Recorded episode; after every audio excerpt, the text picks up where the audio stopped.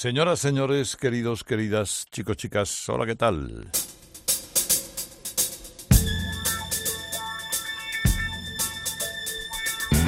¿Cómo va eso? ¿Cómo estáis? ¿Qué, ¿Qué, tal estáis disfrutando de la noche de hoy? ¿O de la mañana de hoy?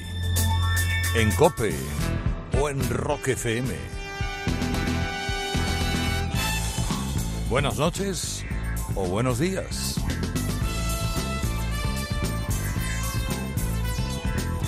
Inasequible al desaliento una noche más, un día más. Radio Carlitos edición deluxe.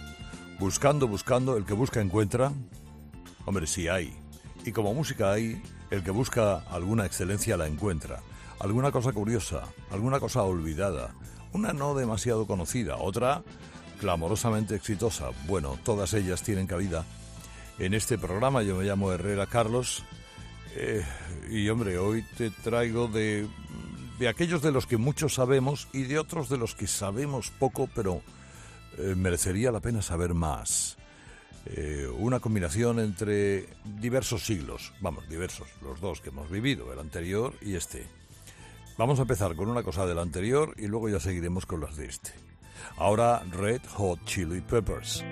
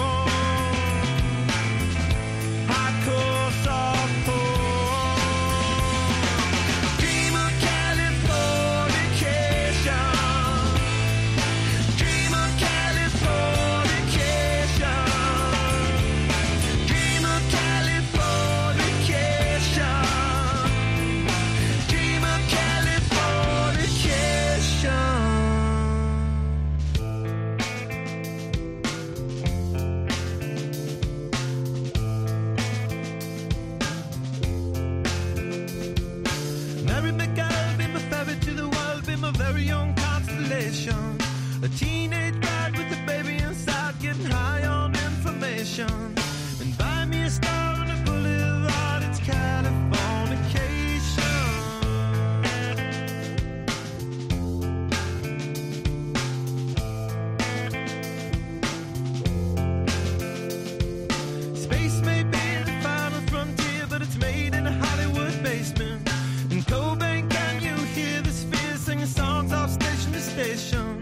Ronaldo.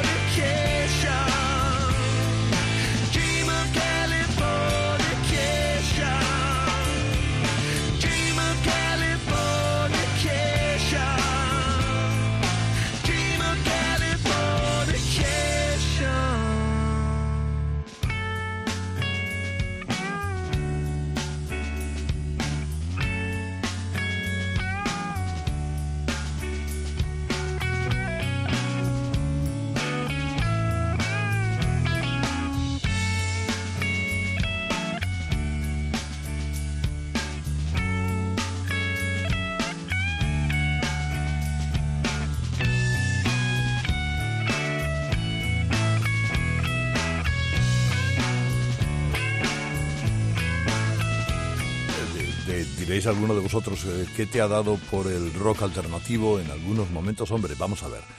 Red, Red Hot Chili Peppers eran rock alternativo, pero eran fundamentalmente, o son, fundamentalmente una mezcla del funk y del rock. Digamos que eh, hay mucho, hay mucha teoría acerca de dónde encasillar a cada uno de los, de los grupos. En este preciso momento, cuando habían grabado su séptimo álbum, el más crucial de su carrera, este Californication, eh, habían cambiado de estilo. ¿Por qué? Porque había vuelto John Frusciante en el año 98. Eh, John, el cantante de la banda, digamos que había estado malo, malo por las drogas, no, malísimo, eh, directamente a, punto de morirse. Bueno, y luego volvió y reemplazó a Dave Navarro con la guitarra y con la voz. Digamos que es uno de esos discos, yo creo que este California Cation es uno de los discos que hay que tener. Indudablemente es el disco más vendido de estos eh, muchachos de la Red Hot Chili Peppers que nos dan paso ahora mismo a este Runaway Train.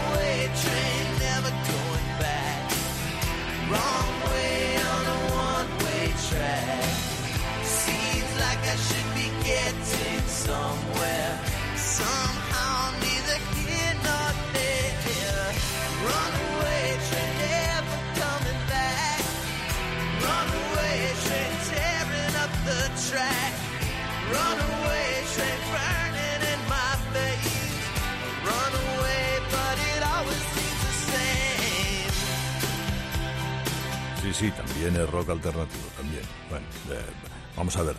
Eh, eh, estos Soul, Silom, son de Minneapolis y por esta canción, por este Runaway Train, ganaron un Grammy.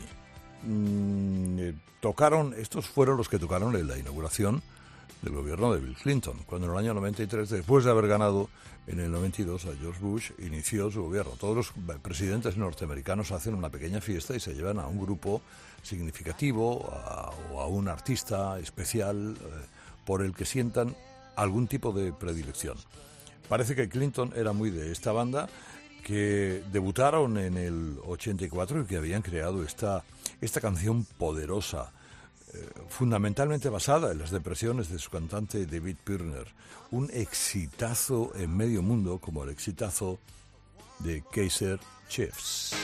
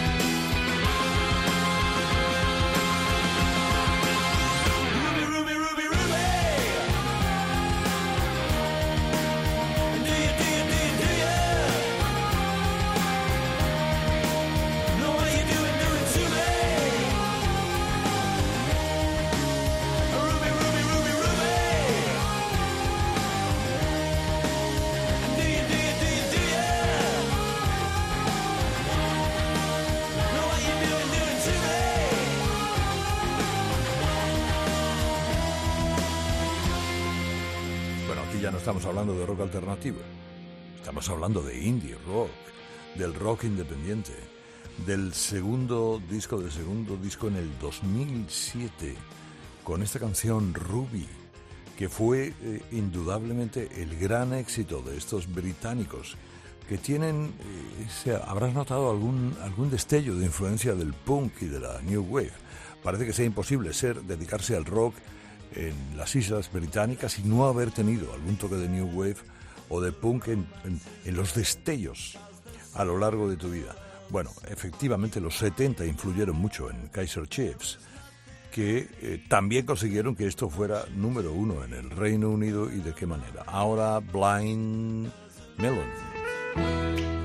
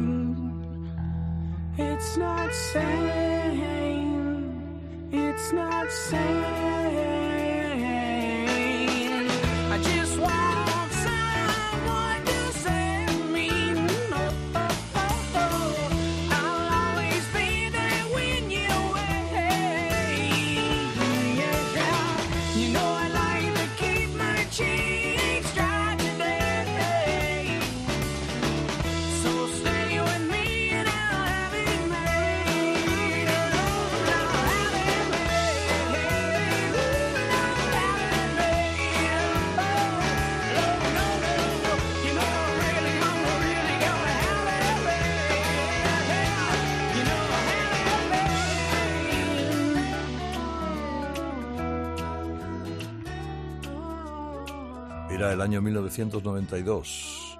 No Rain, la pieza de más éxito, diría yo que mundial.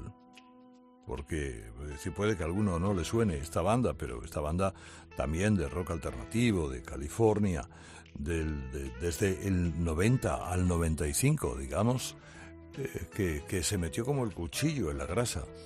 Eh, hasta, hasta la muerte quizá del vocalista de Shannon Hoon, que tenía 28 años, que era un desastre, literalmente, y que murió en el propio autobús de la banda cuando iban haciendo una gira por una sobredosis de cocaína, se lo encontraron ahí. Bueno, digamos que al año se reformaron, pero duraron mm, muy poco. Muy influenciados también por el rock de los 70, lo cual se destila en buena parte de, de su obra, esta gente con esta, esta canción que cantaban la verdad, cuando la cantaba Shannon Hoon siempre iba colocado. Tú lo veías en el escenario y era un coloque absoluto y descarado. Y acabó como acabó, lamentablemente, ¿no? La gente, en fin, varios, a, lo largo del programa de hoy hay varias historias, varias historias de gente que por la droga ha sido quitada de en medio y lo que podían haber sido carreras esplendorosas se han convertido en auténticas tragedias. Estos son Spin Doctors.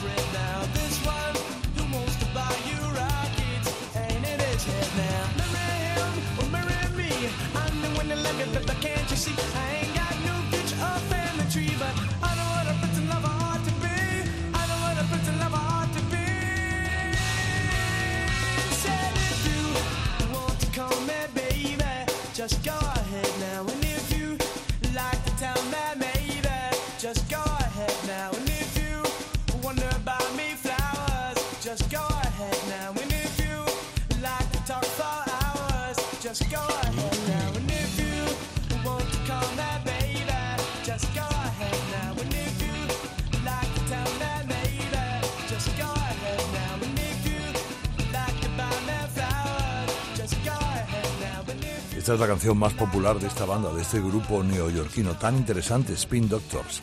Este es este Two Princes. Eh, aquel disco, aquel bolsillo lleno de triptonita, es indudablemente el mejor disco de la banda, con la voz de Chris Barron y con toda la formación, y merece la pena un poquito de atención, como hoy le hemos dejado aquí, en este, en este Radio Carlitos, edición deluxe especial, especialísimo, un poco alternativo, un poco singular, aunque a veces volvamos a las raíces de las cosas, a las cosas que hay que escuchar, a las piezas que indudablemente antes o después han de pasar por nuestra vida, como un pasajero, como este pasajero de Iggy Pop.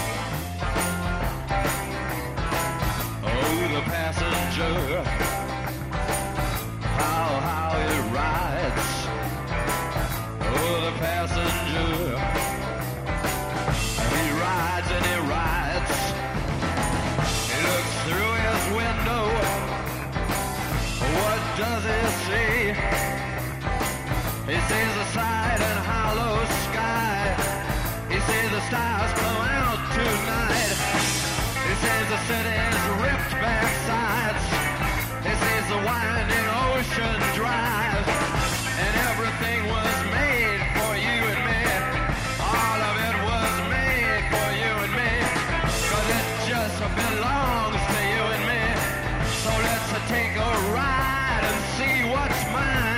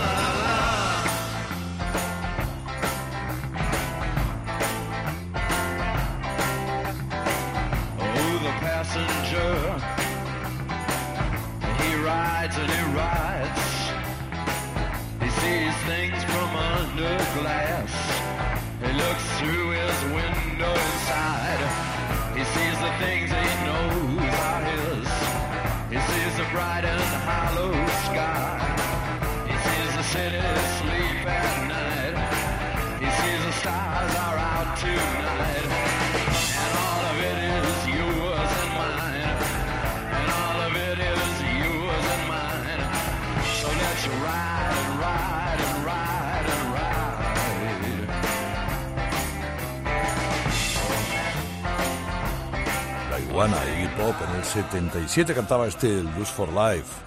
Eh, quizá mm, una especie de, bueno, un poema que se le atribuye eh, inspirado en Jim Morrison con algunas letras de Jim Morrison.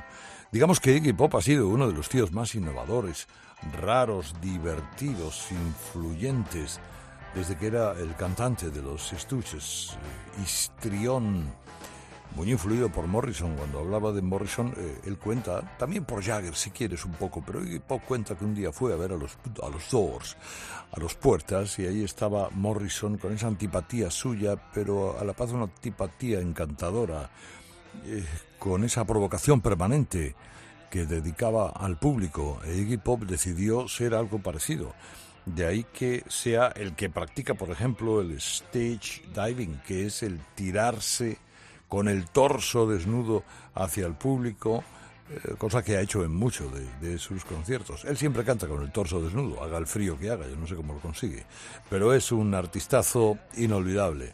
Y ahora, bueno, hablando de artistazos inolvidables, después de haber repasado cosas de los Red Hot Chili Peppers, de, de Kaiser Chiefs, de Blind Melon, de Spin Doctors, de Iggy Pop, ahora un poco de Santana.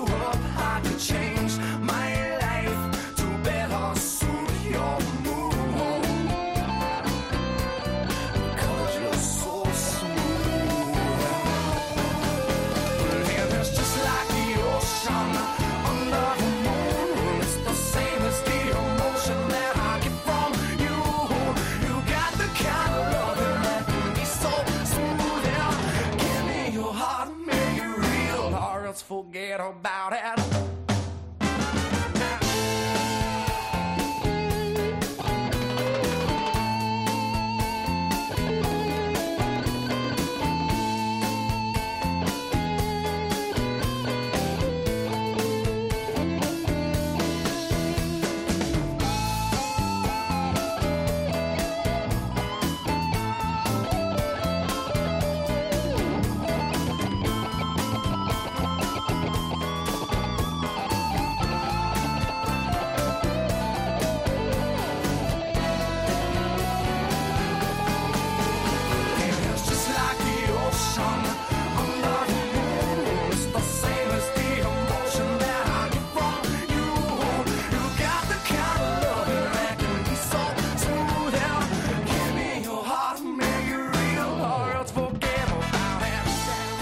Santana con Rob Thomas, con el cantante de Matchbox 20, eh, en una especie, en, un disco llamado Supernatural del 98, en el que cantó mucha gente, cantó Manó, cantó Maná, Clapton, eh, cantó pues, yo, Everlast, que fue un auténtico número uno y en el que efectivamente se demuestra eh, que la guitarra de Santana habla, como hemos dicho tantas veces. Es una guitarra suya, personal, única, intransferible, con una pieza, este smooth, que es una delicia. En la, en la entrega número 42 de los Grammy, que coincidía con el tiempo de este disco, Santana ganó nueve de los diez a los que estaba nominado.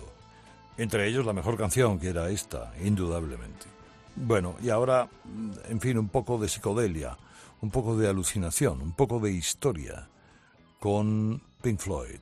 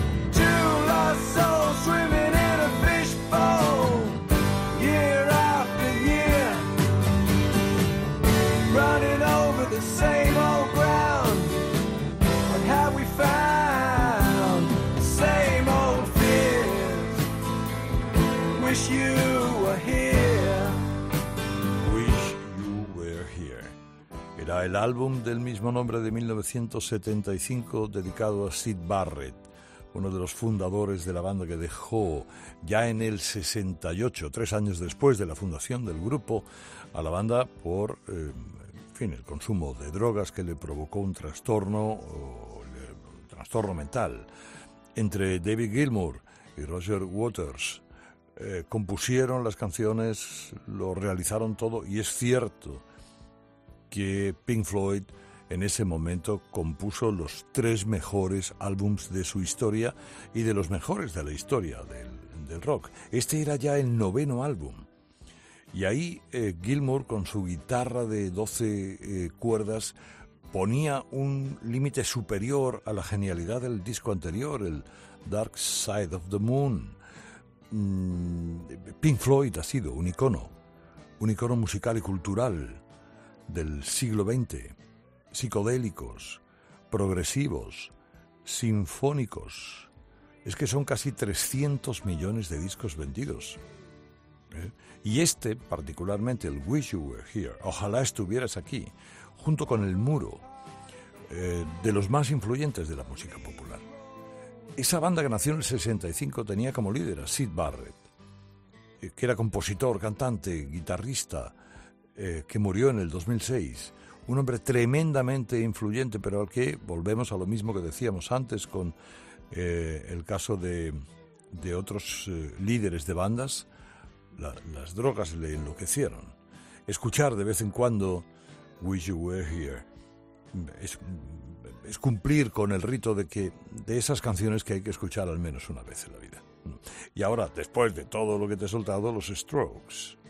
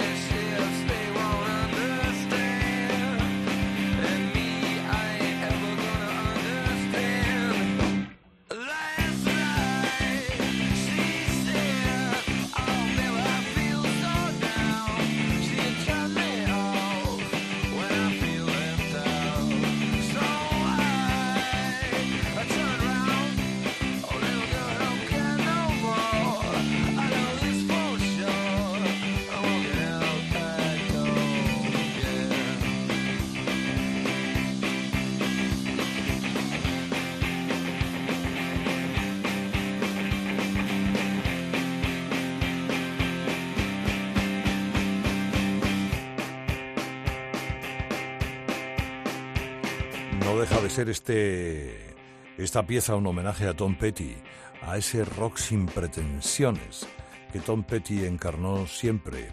Eh, es una canción, como decía la crítica de la época, sucia, arriesgada, sencilla, muy del rock and roll de, de Nueva York, de este tipo de bandas del final del siglo pasado, del inicio del siglo XXI, líderes de una suerte de renacimiento del rock alternativo desde el año eh, 2000.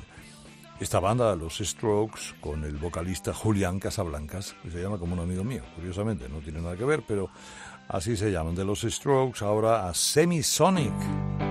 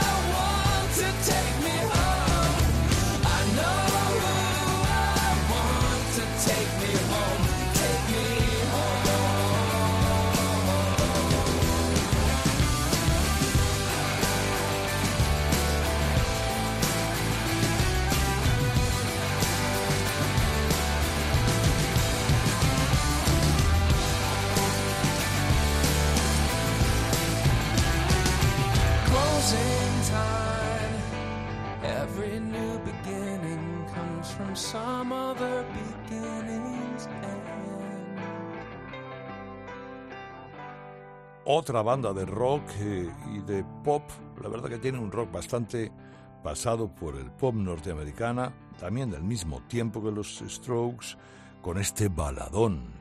Qué baladón, gente que sale de un bar a la hora de cerrar, por eso se llama así, Closing Time, aunque realmente lleva algo más, ¿no?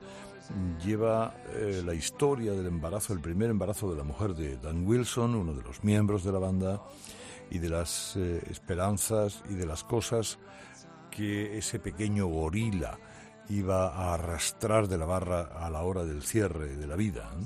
También una banda de Minneapolis, Semisonic, absolutamente deliciosa, con la que uno ya dice prácticamente adiós y le da paso a Loleata Holloway.